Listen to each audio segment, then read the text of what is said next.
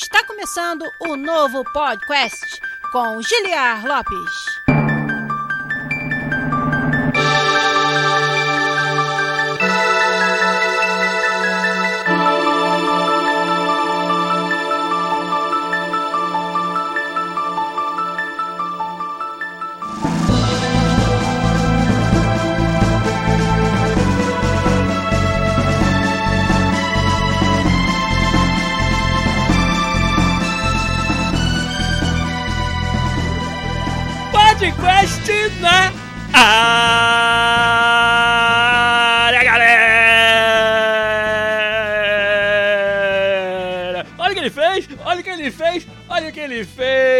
Estamos de volta mais uma vez nesse que é o único podcast onde você conversa em português com profissionais da indústria de games internacional.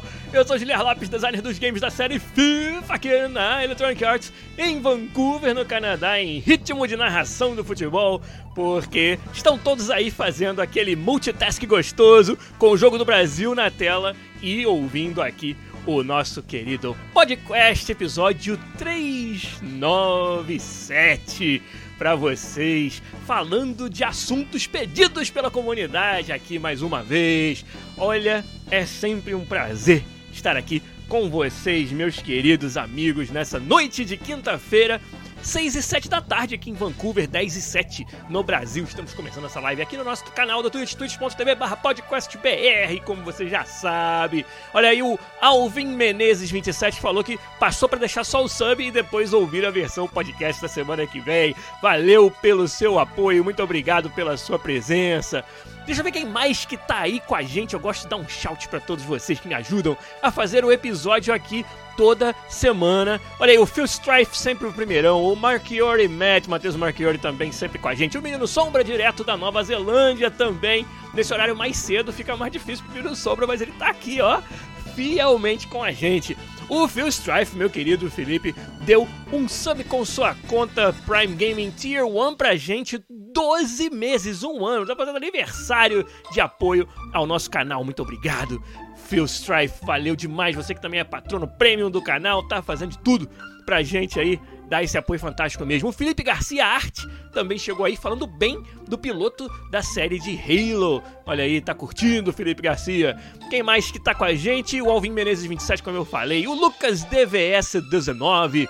O Vetor Vitor tá aí com a gente também. O Mundo Pilbo dando seu boa noite também. Com certeza, muitos outros de vocês que estão por aí acompanhando. O Lucas DVS perguntou o que acontece se algum outro podcast em português com profissionais da indústria internacional aparecer. Aí a gente para de dizer que é o único, né? Só isso que acontece. E provavelmente, como vocês mesmo disseram aí, o Vitor falou, a gente faz um crossover com eles, é, com certeza. Porque quanto mais dessa, desse compartilhamento desse conhecimento, melhor para todo mundo, com certeza. Hoje, então, falando em compartilhar conhecimento, a gente vai fazer um episódio aqui sobre um assunto que foi pedido na nossa comunidade. Foram perguntas feitas do episódio passado que geraram essa vontade de falar desse assunto aqui hoje. Vamos falar sobre quem? Quem garante a qualidade dos games. Vamos falar sobre isso hoje aqui depois dos nossos avisos e antes disso sempre gosto de deixar aquela perguntinha marota para vocês. Dessa vez, pra gente se divertir um pouco, eu quero que vocês me ajudem a lembrar dos bugs mais famosos dos jogos ou dos jogos mais bugados da história. E aí, CD Projekt Red, aquele abraço para você. Quero que vocês se lembrem disso aí, contem histórias engraçadas de bugs em games ou games com muitos bugs. Coloquem aí no nosso chat. Vão digitando. Eu vou subir aquela musiquinha, beber aquela aguinha, dar alguns avisos para vocês, inclusive um aviso bem interessante de um projeto de um amigo meu aí que tá a todo vapor. Vou mostrar para vocês. A gente faz tudo isso enquanto vocês digitam e na volta a gente lê as suas respostas. Então vamos embora, vamos começar com tudo a live de gravação do podcast 397. Quem garante a qualidade dos games?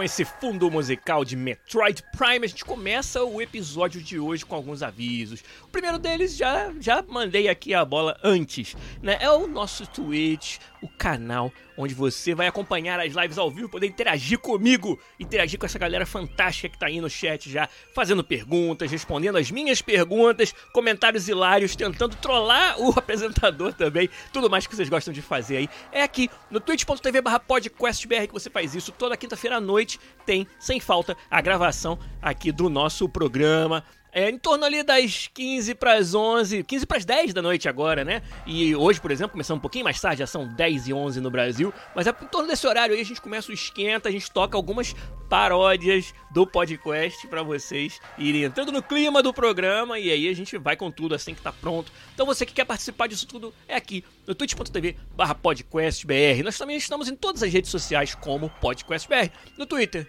no Instagram, no YouTube, youtube.com podcastbr. Toda terça-feira sai lá a íntegra da gravação aqui do Twitch, exportado para o YouTube para você poder acompanhar depois, quem não puder acompanhar na quinta-feira. E também que sai na terça em todos os aplicativos de áudio, no Spotify, Spotify e todos os outros lugares onde você encontra podcast. Vai procurar lá podcast, vai encontrar toda terça de manhã cedinho.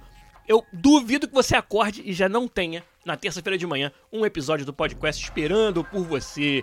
Então, quem quiser acompanhar o nosso conteúdo, fica ligado aí nas nossas redes, nos nossos canais e vem, vem aqui pro Twitch, twitch.tv/podcastbr, que é onde você acompanha as lives ao vivo. Mais recados aqui para dar para vocês é, também do nosso Discord, é o nosso servidor do Discord que está sempre muito movimentado. discord.link barra podcast é o endereço para você entrar lá como eu falei na semana passada, nosso projeto de mentoria vai começar. Já estou recebendo vários contatos. Olha, depois do episódio de, da semana passada, uma explosão de, de, de comentários, né, de inscrições, de pessoas interessadas. Né? Eu não sei como é que eu vou dar conta disso, rapaz. Até o processo de seleção agora já vai ser complexo, porque tem muita gente interessada. Isso é muito legal de ver. Estou muito feliz por causa disso. E você ainda dá tempo tá? Você entra lá no nosso Discord, discord.link barra podcast, manda uma DM pra mim, encontra lá meu, meu usuário no alto direito, lá o primeiro sou eu, manda uma DM, diz que você está interessado no projeto mentoria, a gente volta a conversar daqui a pouquinho, já a gente vai poder divulgar para os interessados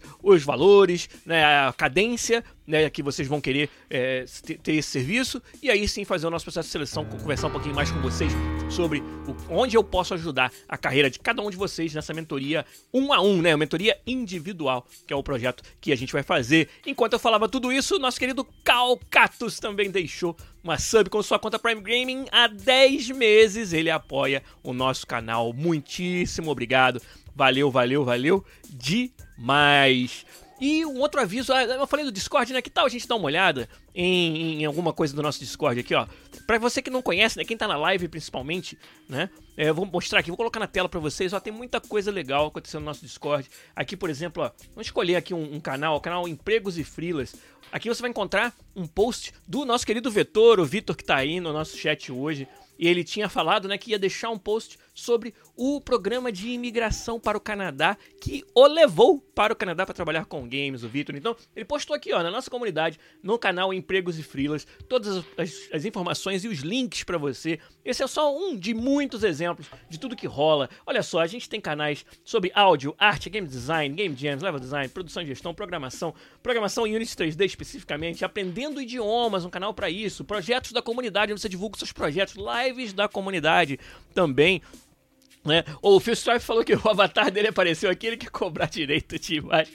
É, o Phil Strife tá sempre mandando DM pra mim aqui no Discord, vou negar não, que todo dia é difícil acordar e não ter uma DM do Phil Strife aqui. Né? Mas tudo bem, tem vários outros canais aqui, muita coisa legal que a gente conversa junto aqui no nosso servidor do Discord. E o outro aviso que eu vou dar, o último dessa primeira parte de hoje, é um projeto do meu querido amigo Sandro Tomazetti da Cyber Rhino Studios, desenvolvedor de raiz aí brasileiro e designer e amigo meu que está lançando novamente o Kickstarter do Pit Fórmula.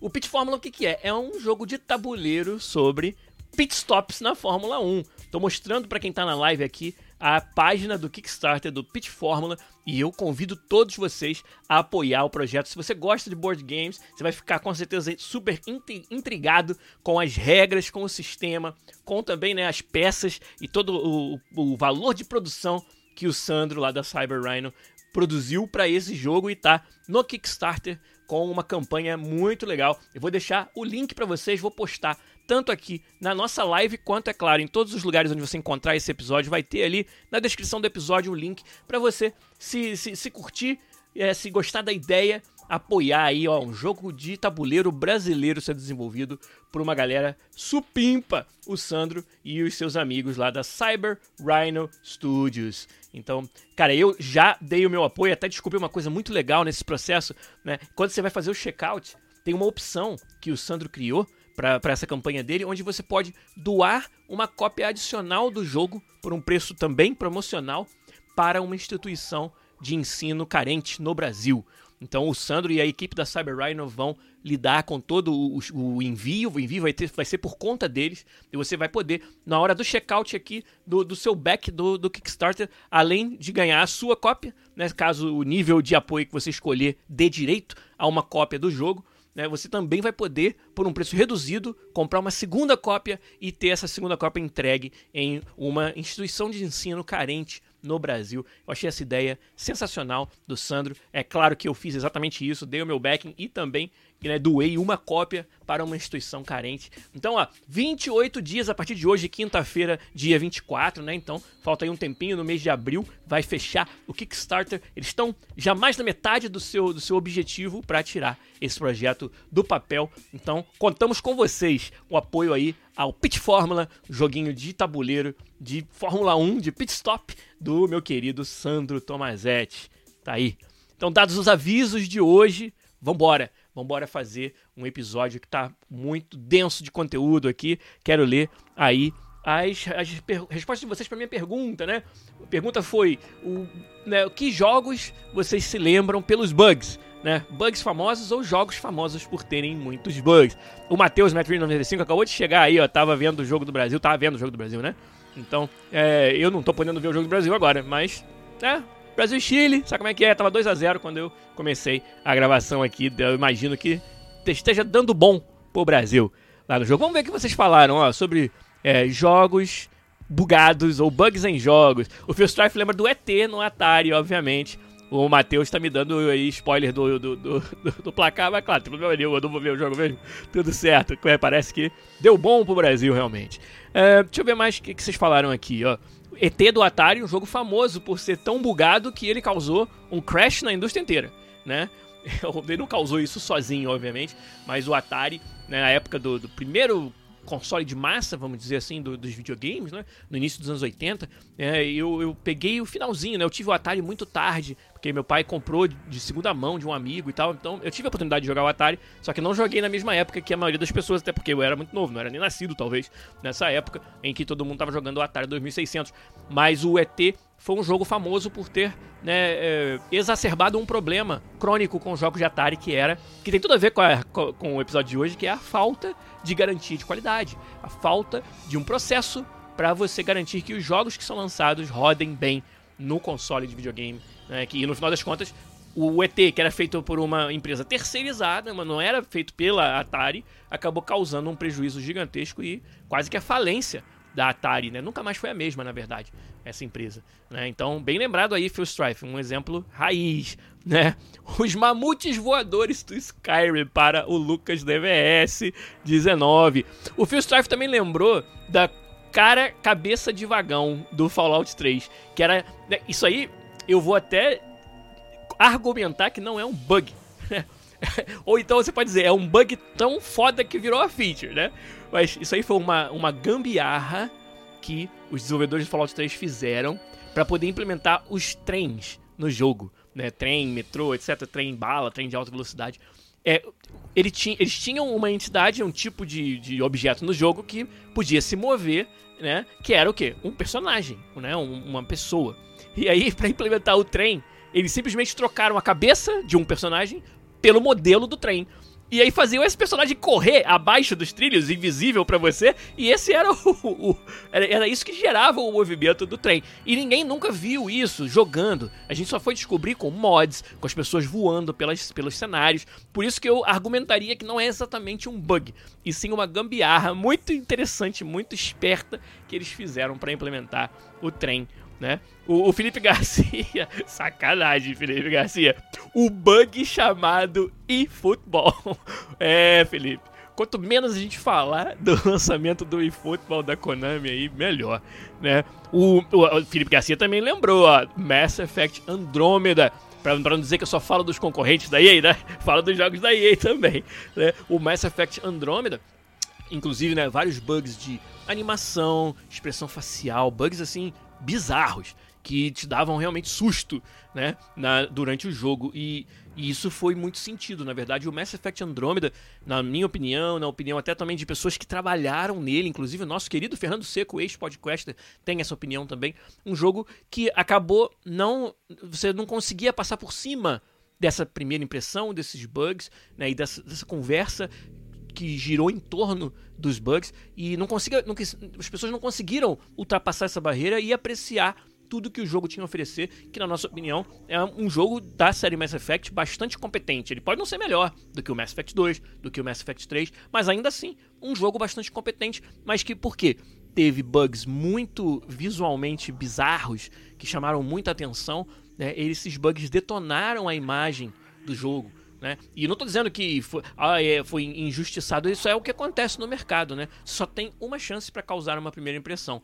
E o Mass Effect Andromeda, infelizmente, por aqueles bugs, acabou causando uma impressão negativa que nunca mais eles conseguiram recuperar para esse jogo. O que é uma pena, porque eu acho que muita gente que não jogou perdeu um grande jogo da Bioware, mais um jogo né, de uma série fantástica que é o Mass Effect e como eu falei, pode não ser o melhor da série, mas ainda assim eu acho que valeu muito a pena jogar o Mass Effect Andromeda. Eu joguei, terminei, cara, apreciei muito, gostei demais, né? E, mas infelizmente né, esses bugs acabaram entrando no caminho aí e estragando a primeira impressão das pessoas. O Rod Sky 21, ou Rodsky 21, também perguntou, né, se eu acredito que isso também foi o que aconteceu no caso do Cyberpunk 2077. Eu acho que sim. Acho que o Cyberpunk, nós vamos ver agora né, eles lançaram um grande update, eles lançaram a versão para os novos para a nova geração de consoles, a gente vai ver se no mercado, né, em termos de vendas, em termos de reputação, se eles conseguem recuperar alguma coisa. Mas, de fato, a reputação ficou muito manchada da CD Projekt Red por todo esse processo de, de finalização e lançamento do, do, Cyberpunk. E agora eles até anunciaram essa semana, né, fresquinho aí, notícia saindo do forno, que eles estão continuando a série The Witcher com um novo jo jogo, né? E eu acho que sim, que o Cyberpunk sofreu muito com essa com esse problema e é um jogo de novo que tem muita coisa muito legal nele, né? Na, na minha paródia lá, Japan Town Funk, eu até brinco com isso, né? Eu falo que é, é, se os devs trabalham de madrugada, que se foda, eu quero o jogo em 2020, né? Como se fosse o, o, o fã da série falando, ah, você tá. Vocês estão sacrificando sua, seus funcionários? Foda-se, eu quero o jogo, né? Que é uma atitude que, que a gente vê as pessoas terem também. Lá no, na outra parte da música eu falo sobre. É, é, que, que os, os, youtubers só criticam, mas eu quero jogar mais um pouquinho, né? Ou seja, um jogo que, apesar dos bugs, dá vontade de jogar. É o, é o jogo do ano, e os, né, mas dá muito pau e todos os youtubers só criticam. É o que, falei, o que eu falei lá na paródia, né? E eu acho que é isso mesmo, né? Eu acho que foi um jogo é, com, muita, com muita coisa boa, mas que atrapalhado por todos esses bugs acabou sendo impossível de, de, de aproveitar, né? O que mais que vocês falaram aqui, ó? O, o Phil Strife também lembrou do Skyrim, né? E tava brincando, que se perguntando se já lançou Skyrim pra Nespresso. É, que mais que vocês falaram?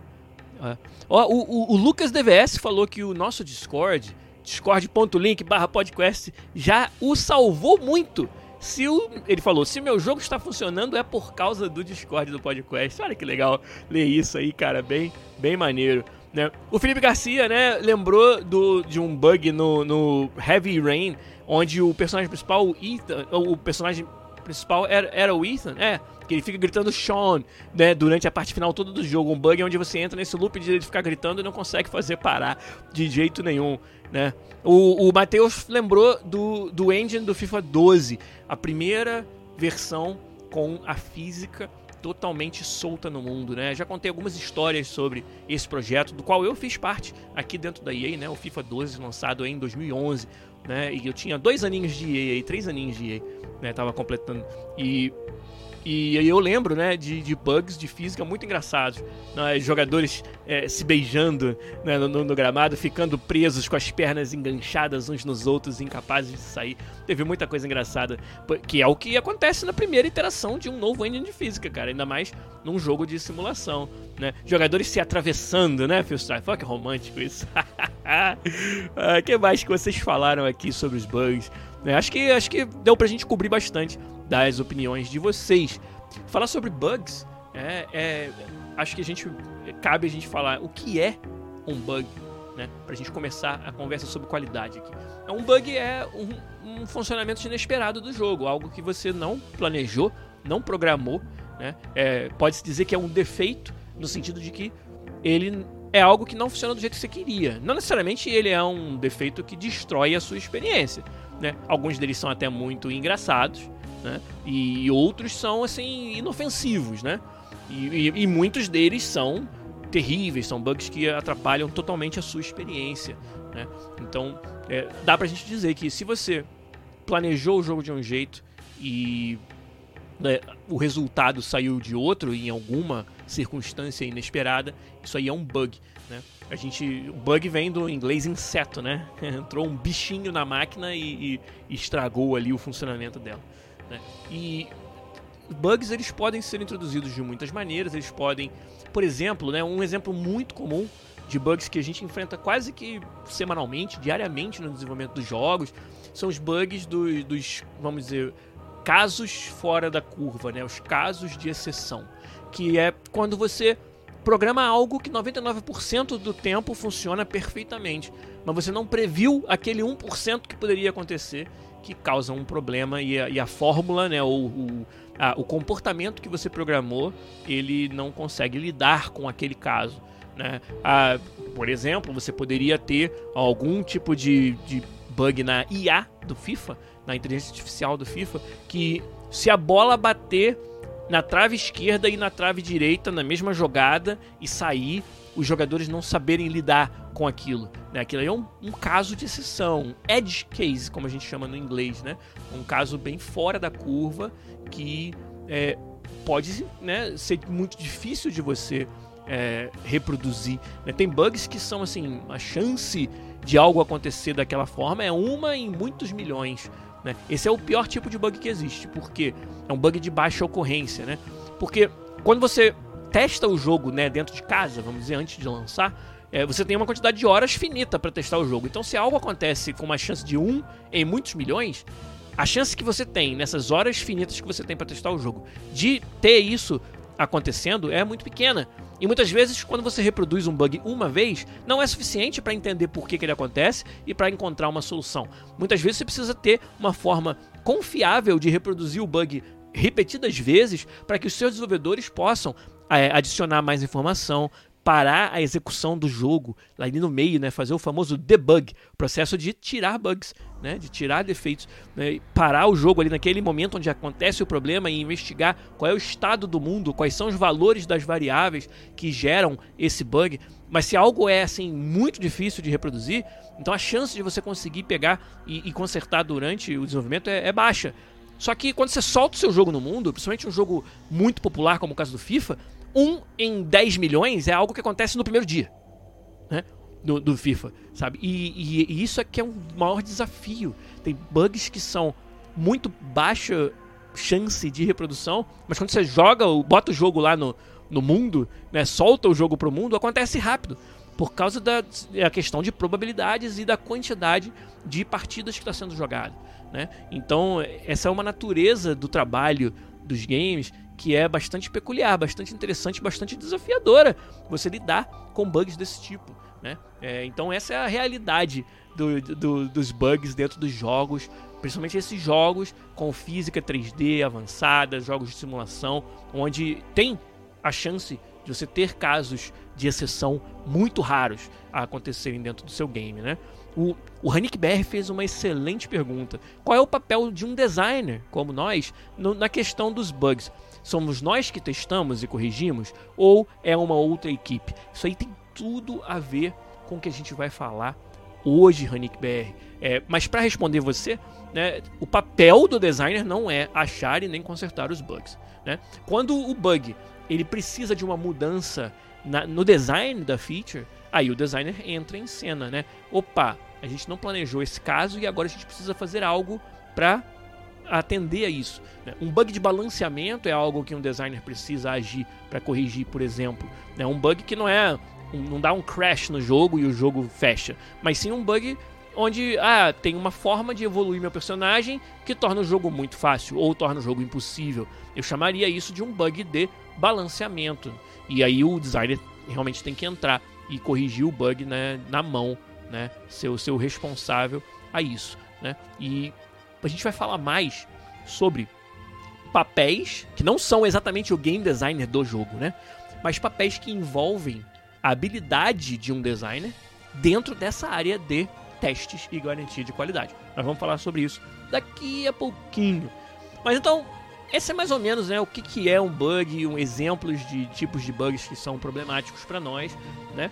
E dentro do desenvolvimento dos games, a gente tem papéis que lidam com encontrar os bugs né, e ajudar também na, na correção desses bugs.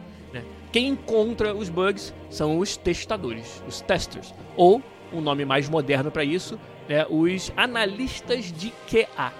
QA é a sigla em inglês Quality Assurance, ou garantia da qualidade.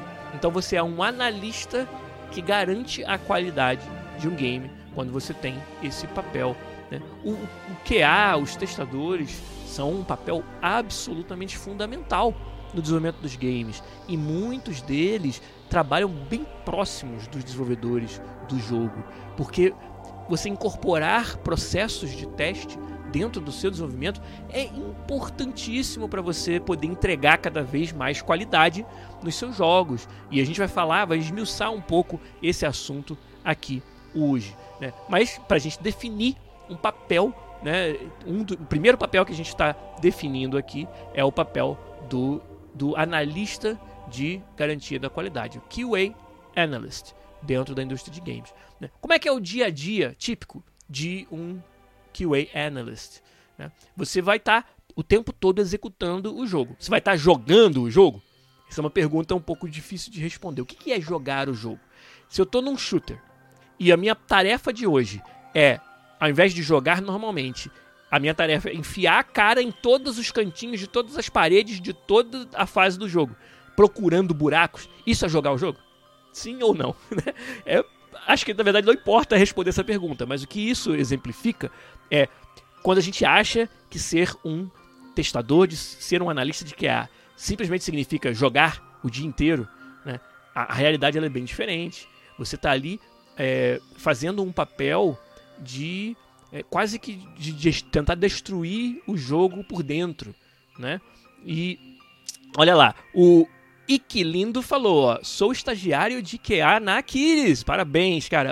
Eu amo tudo que a Aquiles faz. Acho que é um dos maiores e melhores estúdios do Brasil. Então, muito legal saber que você está trabalhando lá. E definitivamente não é só jogar joguinhos, disse ele. Ou ela, não sei, acho que é ele. É, e, e, e, que lindo deve ser ele, né? e, e, e, é, e é exatamente isso, cara. Sabe, é, você não só você não está apenas jogando, quanto você está aprendendo. Né? E eu acho que esse é um dos maiores valores que você tem de, de trabalhar nessa área. Você está aprendendo um pouco de como o jogo funciona por dentro. Né? Acho que um dos, um dos maiores valores que um analista de QA pode trazer para o seu projeto é ele, aos, ele ou ela aos poucos ir descobrindo como antecipar bugs, descobrindo como reproduzir bugs que à primeira vista não se sabe exatamente como reproduzir, utilizando a sua inteligência e o seu conhecimento dos games para achar atalhos, para achar mais bugs ou para reproduzir os mesmos bugs com mais frequência. Eu vejo muito isso acontecer, né? Quando um analista de QA já conhece um pouco de como o jogo funciona, ele é capaz de, por exemplo, é, derivar padrões dos bugs que ele está vendo, né? Olha, eu fiz várias coisas e aí achei um bug. Eu não sei agora qual dessas ações que eu tomei antes do bug são as ações que são importantes para reproduzir o bug. Então, é um papel de análise, que é um papel de você olhar para essa sequência de eventos e tentar descobrir através de mais testes ou através realmente de uma análise que você faz, observando aquilo, descobrir qual é o padrão que leva a reproduzir aquele bug. Isso é um processo, né, é um processo cognitivo muito importante e que você precisa de bons profissionais para fazer. Então tem sim muito valor você ser um analista de qualidade que, que sabe analisar, que sabe fazer esse processo, sabe encontrar os atalhos né? sabe especificar ali a lógica que leva até a reprodução de um bug. Um, um analista de QA que é capaz de fazer isso e já traz para o time de desenvolvimento não só o bug, mas um pouco mais de informação que ele sabe que é crucial para encontrar e para solucionar o bug, tem um valor inestimável para o time, esse tipo de profissional. E se você que está ouvindo isso já trabalha com QA ou tem vontade de ingressar nessa área, enxerga esse papel como uma porta de entrada para a indústria de games, que ele é, e eu vou falar mais disso lá no final do, do nosso episódio. Se você está nessa, nessa posição, pense bastante sobre isso. Pense em quanto mais você pode contribuir para o projeto de jogo que você está testando através dessa inteligência, né? desse trabalho de inteligência em encontrar os padrões e os atalhos para descobrir e reproduzir os bugs dentro do seu jogo. Né? É um outro papel, como eu falei lá no começo, para tentar respondendo né, a pergunta original do Hanik BR aqui no, no nosso chat, né? tem um outro papel que está se tornando cada vez mais comum dentro da indústria de games, inclusive aqui na EA a gente tem esse papel, que é não só mais o analista de QA, a pessoa que está testando o jogo, mas o que a gente chama de designer de qualidade.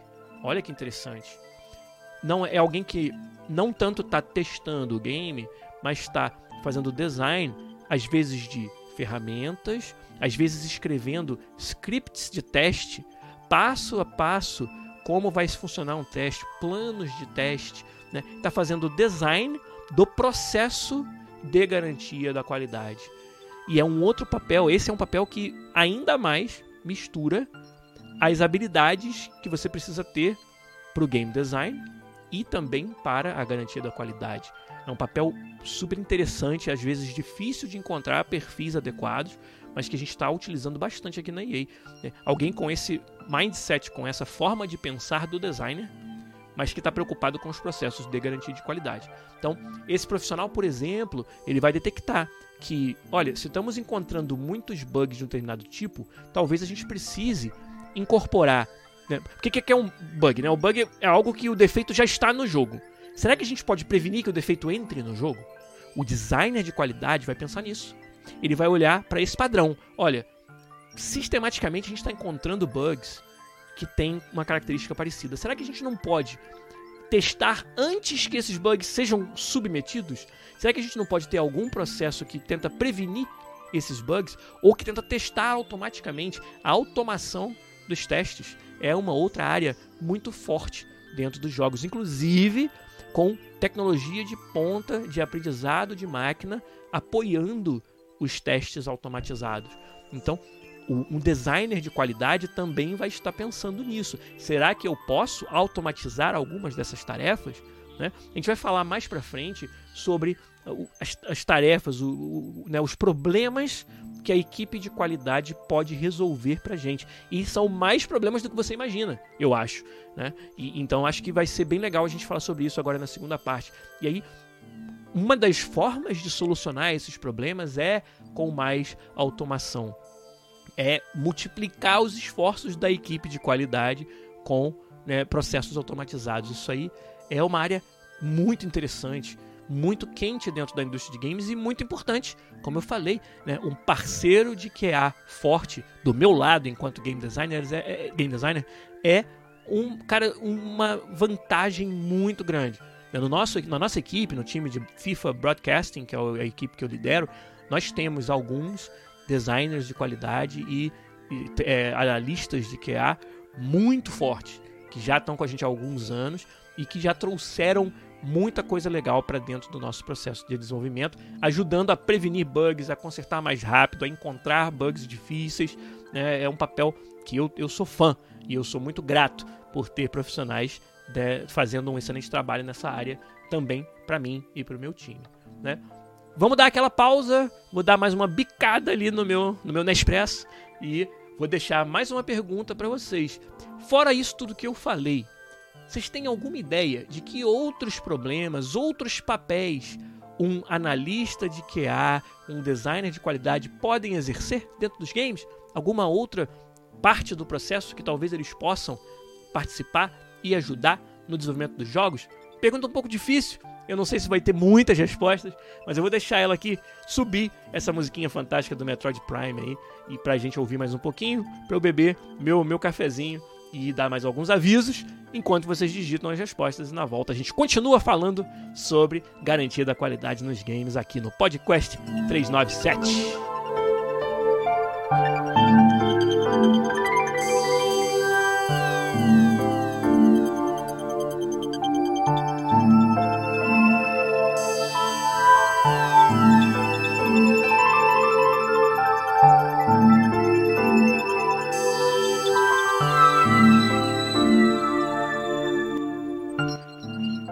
Alguns avisos rapidinho aqui para vocês no nosso programa de hoje.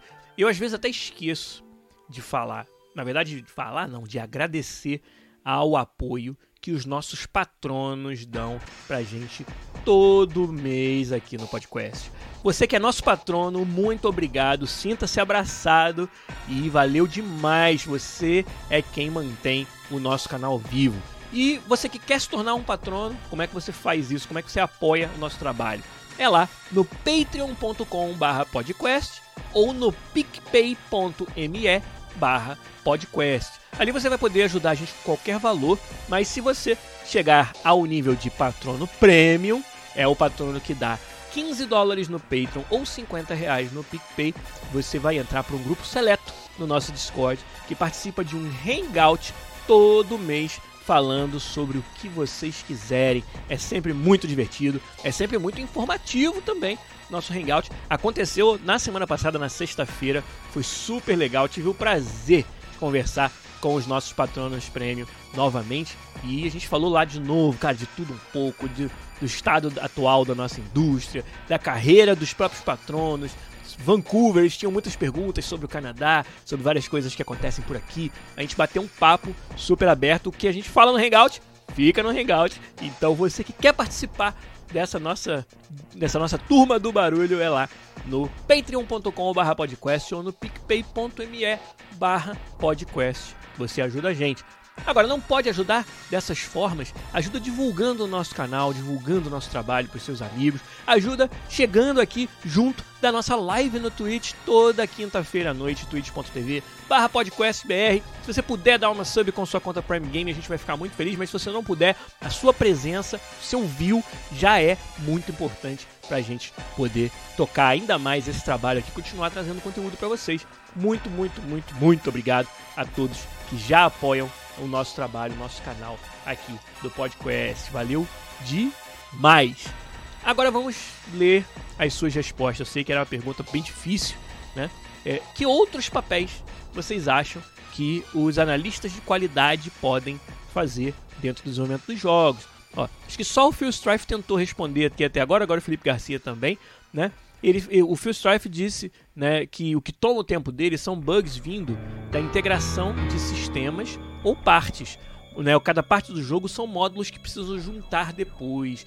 Então, é muito importante você fazer os chamados testes unitários. Né? Isso é um conceito que existe no software e ele se aplica nos games da mesma forma que ele é feito no software, mas nos games tem uma outra ideia de teste unitário, que é quando você testa um sistema unitariamente. Então, o combate. Vou testar só o combate.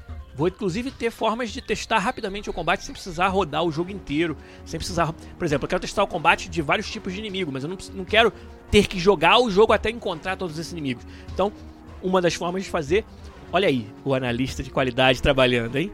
O, o designer de qualidade trabalhando aqui na minha cabeça. Pô, vou conversar com o time de desenvolvimento para ver se eles montam uma fase só de teste com todos os inimigos dentro, com um atrás do outro, para eu poder fazer esse teste unitário só do sistema de combate muito mais facilmente. Olha o designer de qualidade pensando em formas de você fazer um, um teste mais rápido e mais preciso, mais né, bem contido, né? Ah, eu quero testar só combate, então essa é a forma que eu vou fazer para testar só o combate. Né? Quero testar outros módulos do jogo, vou fazer isso procurando ferramentas, formas que eu consiga isolar aquilo que é de interesse testar naquele momento. Olha aí outro exemplo de, de um teste. Né? O Felipe Garcia falou: daí que chegam os cheat codes, né? Daí que chegam os cheats. Olha, muito do que a gente né, coloca como opção de debug dentro do jogo acaba vazando pro jogo final, sem querer, às vezes por querer, né? E, e isso acaba virando cheat, cara. É, é, engraçado realmente quando acontece, né? Ó, o que mais que vocês falaram aqui? Deixa eu ver. O Felipe Garcia falou, ó. Acredito que deve haver um trabalho de qualidade em detalhes como a interface, a localização, a acessibilidade. Tô certo ou tô viajando? Tá certíssimo. Eu acho que quanto maior o estúdio e a empresa, né, mais é, condições eles têm de ter é, um, um, foco em cada uma dessas áreas né, específico. Então, por exemplo, teste de acessibilidade. A EA faz muitos jogos por ano, então faz sentido ter uma equipe central que é especialista em acessibilidade, que conhece as necessidades de todos os nossos jogadores. Né? E aí podem ir lá no FIFA, no Madden, no Battlefield, em todos os jogos da EA e rodar os seus mesmos testes, fazer seu mesmo processo, né, para garantir que a gente esteja oferecendo jogos que têm um nível alto de acessibilidade. Excelente exemplo esse que você deu, Felipe Garcia. E, e, sim, isso aí existe, mas claro que dependendo do tamanho da empresa, tamanho do estúdio, você às vezes consegue focar mais e ter uma especialização maior nesse sentido ou não. Né? O Hanik BR falou, ó, o analista de qualidade está sempre participando do desenvolvimento diretamente. Então acho que pode acabar virando um designer ou um programador com essa experiência que adquire durante o trabalho. Olha, é muito verdade isso que você está falando, Hanik PR.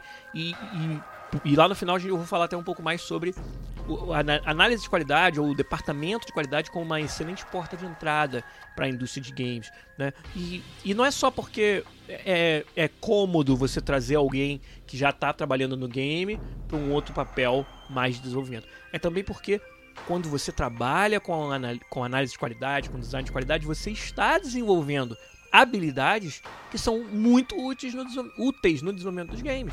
Então, é uma forma também de você adquirir experiência, de você formar profissionais que podem aí fazer o salto para trabalhar com o desenvolvimento dos games. Então, isso é muito comum. Né? O senhor Cevada que é um dos responsáveis por a gente estar tá falando sobre esse assunto aqui, é, chegou atrasado, sei lá, vou assistir depois desde o início. Beleza, seu Cevada. Daqui a pouco eu vou responder as perguntas que você deixou lá no nosso Discord. Seu Cevada, um dos usuários mais ativos do nosso Discord, nos ajuda nas pautas, nos ajuda em muita coisa aqui no canal e deixou algumas perguntas lá que até motivaram a gente falar sobre esse assunto hoje e eu quero responder para ele, né?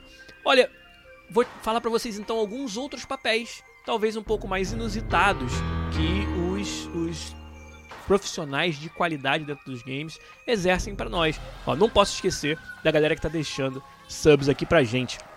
O WD Van acaba de deixar. Ó, passei para dar o Prime, depois assisto. Muito, muito, muito obrigado, WD Van. Assinou com a conta Prime Gaming 12 meses, também fazendo aniversário de apoio aqui ao, ao canal. Muito, muito, muito obrigado para você e para todos, para todos que apoiam a gente.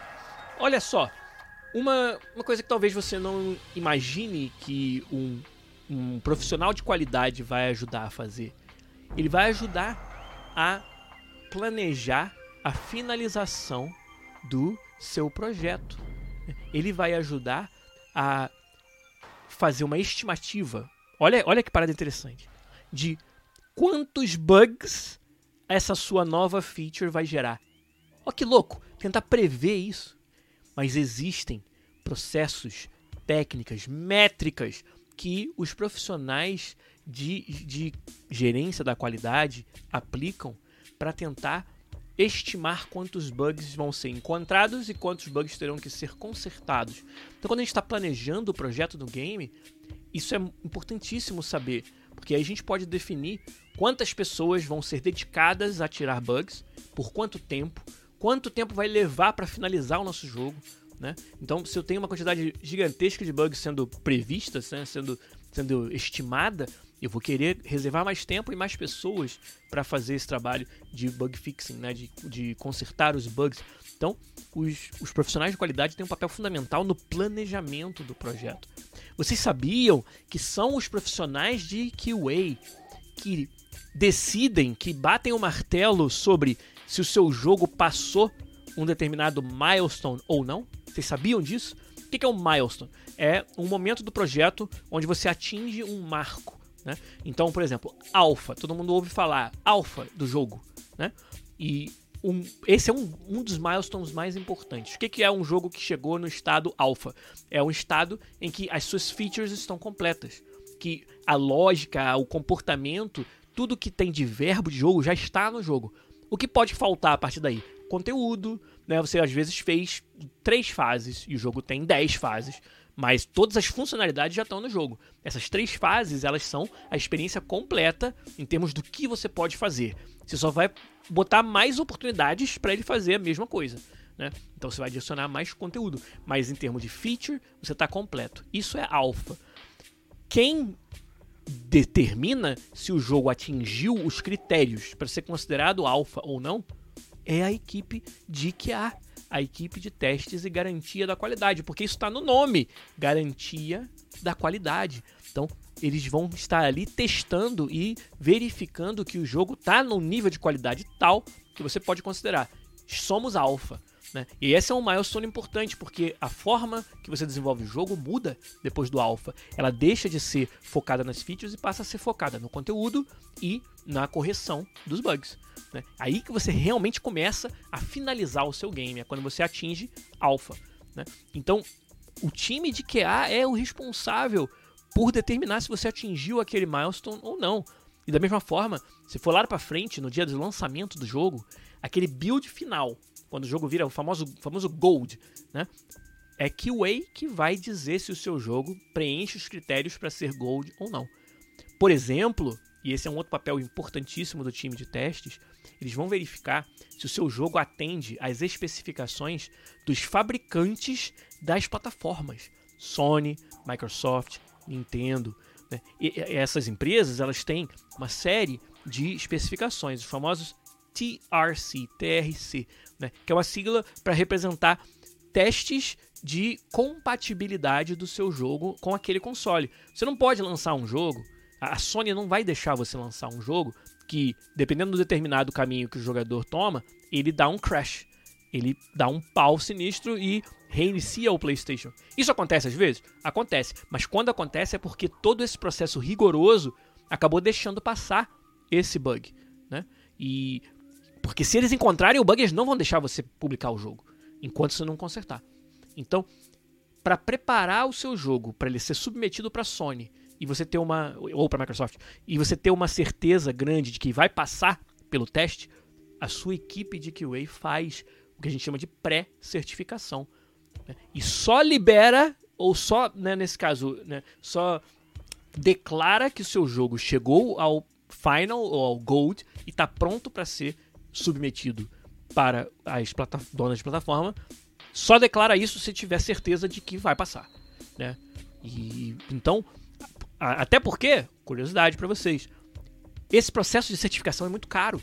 Você paga um, não posso divulgar os valores, mas a gente paga um dinheiro para Sony e para Microsoft, ó, certifica meu jogo aí, né? Testa para ver se a gente pode publicar. Sim, é isso mesmo que vocês ouviram. A gente vai publicar na plataforma deles e a gente tem que pagar para eles para fazer a certificação. Porque é um processo que movimenta muita gente, muitos recursos do dono da plataforma. Então imagina você fazer a certificação e falhar, ser reprovado e ter que fazer a certificação de novo depois. O custo para o estúdio é muito alto. Então a gente quer ir para a certificação com o menor risco de falha possível. Né? E isso é a nossa equipe de garantia de qualidade que nos ajuda a não passar por essa situação. Quando submeter para uma Sony, para uma Microsoft, já ter certeza de que vai passar. Ou certeza ninguém nunca tem, mas ter uma confiança muito grande, ter um risco muito baixo de não passar. Esse é um outro papel, cara, fundamentalíssimo dos profissionais de, de testes e garantia de qualidade dentro dos nossos games. É fantástico, assim. o que eles fazem para nos apoiar dessa forma. Né? E aí um outro exemplo, o último exemplo que eu vou dar hoje, de mais um papel importante que cada vez mais eu e o meu time na EA usamos, a nossa equipe de QA, é, para fazer esse papel. Que é testar não o jogo, olha só, mas as ferramentas que os desenvolvedores usam para fazer o jogo. Essa é uma outra área, teste de workflow, muito quente, muito, muito útil, ainda mais conforme os nossos engines se tornam engines que dão poder aos designers de colocar features e conteúdo dentro do jogo eles mesmos. Então, muitas vezes, esses engines, essas ferramentas, estão passando por mudanças. Pega o Unreal e uma nova versão do Unreal que pode talvez quebrar a forma que você faz uma determinada parte do seu desenvolvimento. Usar o seu time de garantia de qualidade para testar as ferramentas antes de você testar. Para encontrar problemas. Por exemplo, ah, eu tenho uma ferramenta de criação de câmeras dentro do FIFA. O meu time de QA, meu time de garantia de qualidade, sabe usar essa ferramenta de forma a testar se todas as funções dela estão ok antes dos meus designers pegarem uma nova versão dessa ferramenta. Então, quando sai uma nova versão do Frostbite, né, que muda algumas coisas dentro das ferramentas, nosso QA vai lá e testa antes dos meus designers terem que pegar a versão nova, compilar, rodar, começar a usar a ferramenta e pá, descobrir que tem uma, alguma coisa que bloqueia o desenvolvimento. Antes de chegar nesse ponto, onde você já gastou tempo precioso do, da equipe de desenvolvimento, os nossos testadores, os nossos QA, estão testando esse processo, esse workflow. Agora, pergunto para vocês, acho que foi o Hanik BR que fez o comentário sobre de que o a pessoa pular para dentro do desenvolvimento. É, foi ele que fez mesmo. Então, aí eu te pergunto, na hora de eu procurar alguém para se juntar ao time de desenvolvimento e usar essas mesmas ferramentas, esse mesmo, vamos dizer, editor de câmeras. Aí eu olho pro lado e tem um designer de qualidade que já faz isso para mim para testar a ferramenta já usa a ferramenta, já sabe mais ou menos onde as coisas ficam.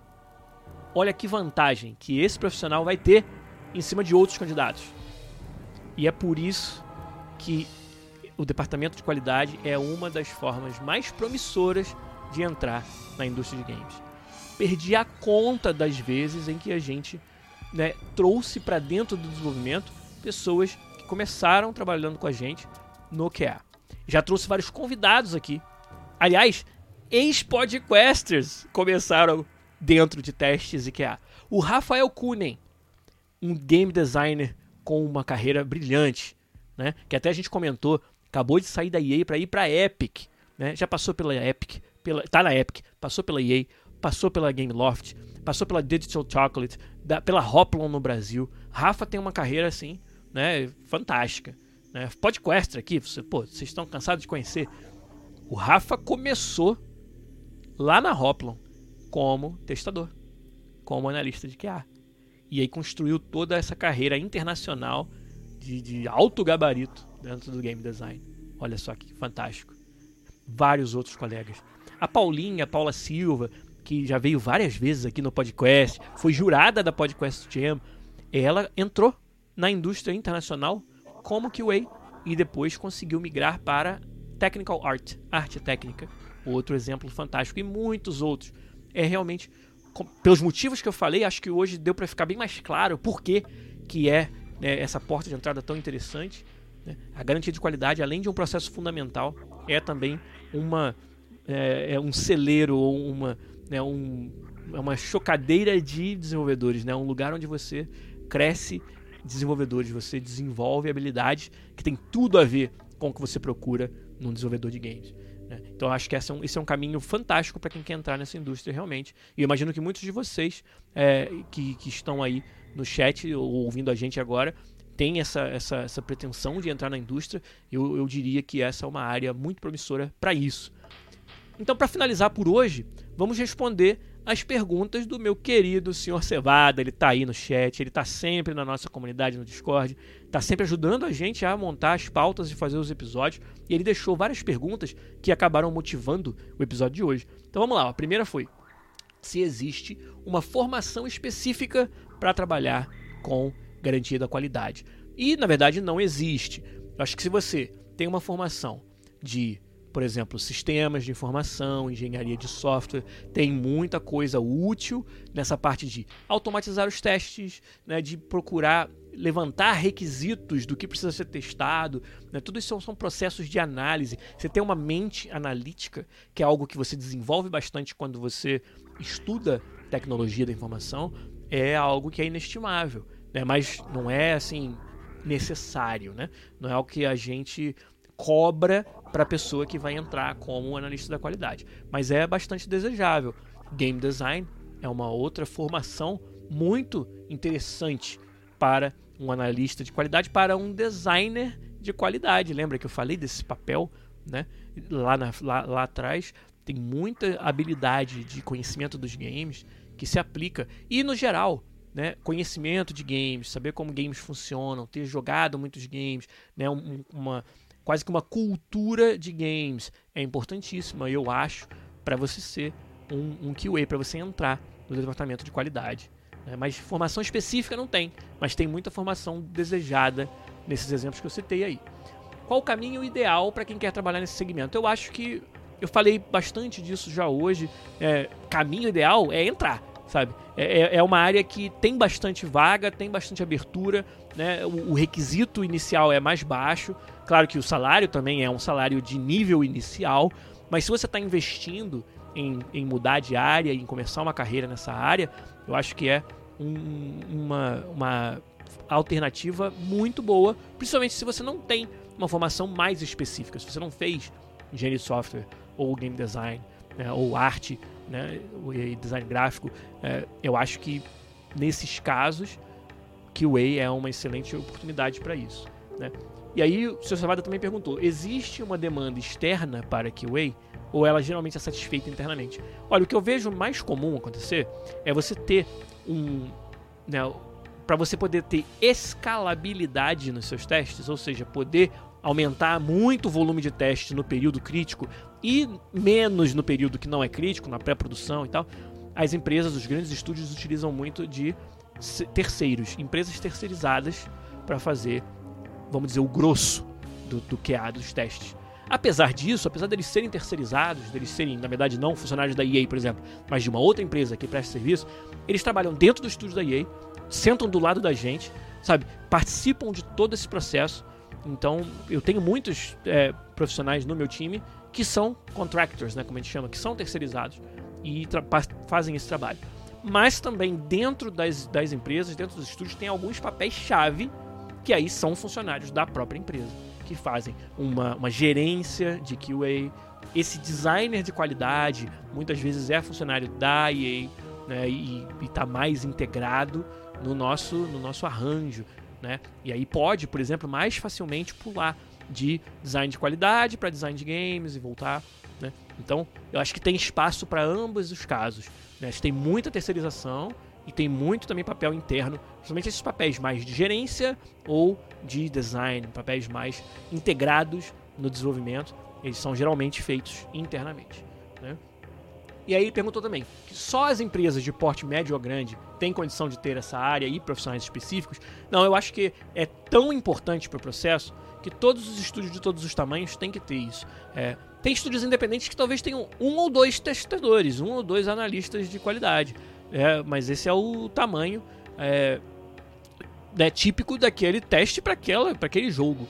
Terá de errado com isso. Mas é, eu acho que independente do tamanho, esse é um, uma necessidade do desenvolvimento de jogos, é esse papel de garantir a qualidade. Então, por causa disso, você sempre vai ter é, profissionais fazendo isso. Na Hoplon, por exemplo, onde eu trabalhei de 2006 a 2008, a gente tinha um time até grande de, de, te, de testadores e de analistas de qualidade. Tinha uma sala só para eles, inclusive. É, se não me engano, cara, chegava aí umas 10 pessoas para testar o projeto Taekwondo, né? Que é, que é, que é um jogo é, que era um jogo de um tamanho considerável aí, né? E tinha um time bem legal, né? Um time que inclusive é, teve pessoas ali que cresceram na carreira através de serem é, profissionais de análise de, de QA dentro da Hoplo, né? E, e, aí ele perguntou, a última pergunta, se os profissionais dessa área têm tanto reconhecimento profissional e financeiro como quem trabalha em áreas mais estratégicas ou de produção do game. É, eu acho que existe um caminho para você se tornar né, alguém cada vez mais influência dentro dos testes, mas é claro que tem muito mais profundidade, né, muito mais oportunidade de crescimento em outras áreas, como por exemplo o desenvolvimento do jogo em si. Eu acho que isso é natural de qualquer negócio, que você tenha o que a gente chama de missão crítica, né? A parte do negócio que gera valor diretamente. E tem várias outras partes desse mesmo negócio que não geram valor di diretamente, né? Mas que são atividades que apoiam a geração de valor indiretamente. Né? Então, eu diria que o departamento de QA é uma dessas que né, você não, essas pessoas elas não estão colocando conteúdo e funcionalidade dentro do jogo necessariamente. Elas estão fazendo um papel importantíssimo de apoio para que tudo isso aconteça. Mas como elas não são exatamente parte da missão crítica do negócio, as oportunidades de crescimento vão sempre estar mais limitadas do que naquela, naquela linha de, de trabalho que faz parte dessa missão crítica. Né? É, Para dar um exemplo até mais fácil de entender, é, se você tem uma empresa de é, retail, né, de, de varejo, ou uma empresa de construção civil, e dentro dessas empresas tem um departamento de TI, departamento de informática, né? Tem mais oportunidades nos, nos, departamentos que têm a ver com a construção civil do que no departamento de informática para você crescer. Porque, na melhor das hipóteses, alguém que trabalha com informática na empresa de construção civil vai chegar a chefe do setor e meio que vai parar por aí, né? Porque não faz parte da missão crítica do negócio. Né? Então, acho que isso se aplica em vários negócios e não é diferente aqui. Então, tem oportunidade de crescer? Tem. Tem a necessidade de profissionais cada vez mais especializados? Tem. Mas, muito mais do que você levar sua carreira inteira naquele mesmo negócio e naquela mesma posição dentro do departamento de QA, eu acho que ele é uma porta de entrada importante para a gente formar desenvolvedores né, e pessoas que podem então fazer essa transição para uma posição que é mais alinhada com né, o, o, caminho crítico da geração de valor daquela empresa, daquele negócio. Né? Então, é, é mais ou menos por aí a resposta das suas perguntas, Sr. Cevada. Gente, espero que vocês tenham curtido um episódio sobre um papel, cara, fundamental, um papel que às vezes a gente nem se dá conta do quão importante ele é dentro do desenvolvimento dos games. Então, tomara que tenha servido para isso. É sempre uma, um prazer falar sobre esses outros papéis, sobre essas outras áreas do jogo. É sempre um prazer, sabe fazer o quê? Interagir com vocês. Ler as suas perguntas, as suas respostas, as suas piadinhas também. É sempre muito divertido. Você que, cara, tá ouvindo versão podcast ou vendo essa íntegra depois no, no, no, YouTube, perdeu a oportunidade, rapaz, de participar aqui com a gente, de fazer parte dessa comunidade. Então, não esqueça, semana que vem, quinta-feira à noite, toda quinta-feira aqui no twitch.tv barra podcastbr, você participa com a gente, né, e vem aqui interagir durante a nossa live. Mas por hoje, a gente vai ficando por aqui. Um abraço para vocês e até semana que vem com mais um podcast. Valeu, tchau, tchau. Bye.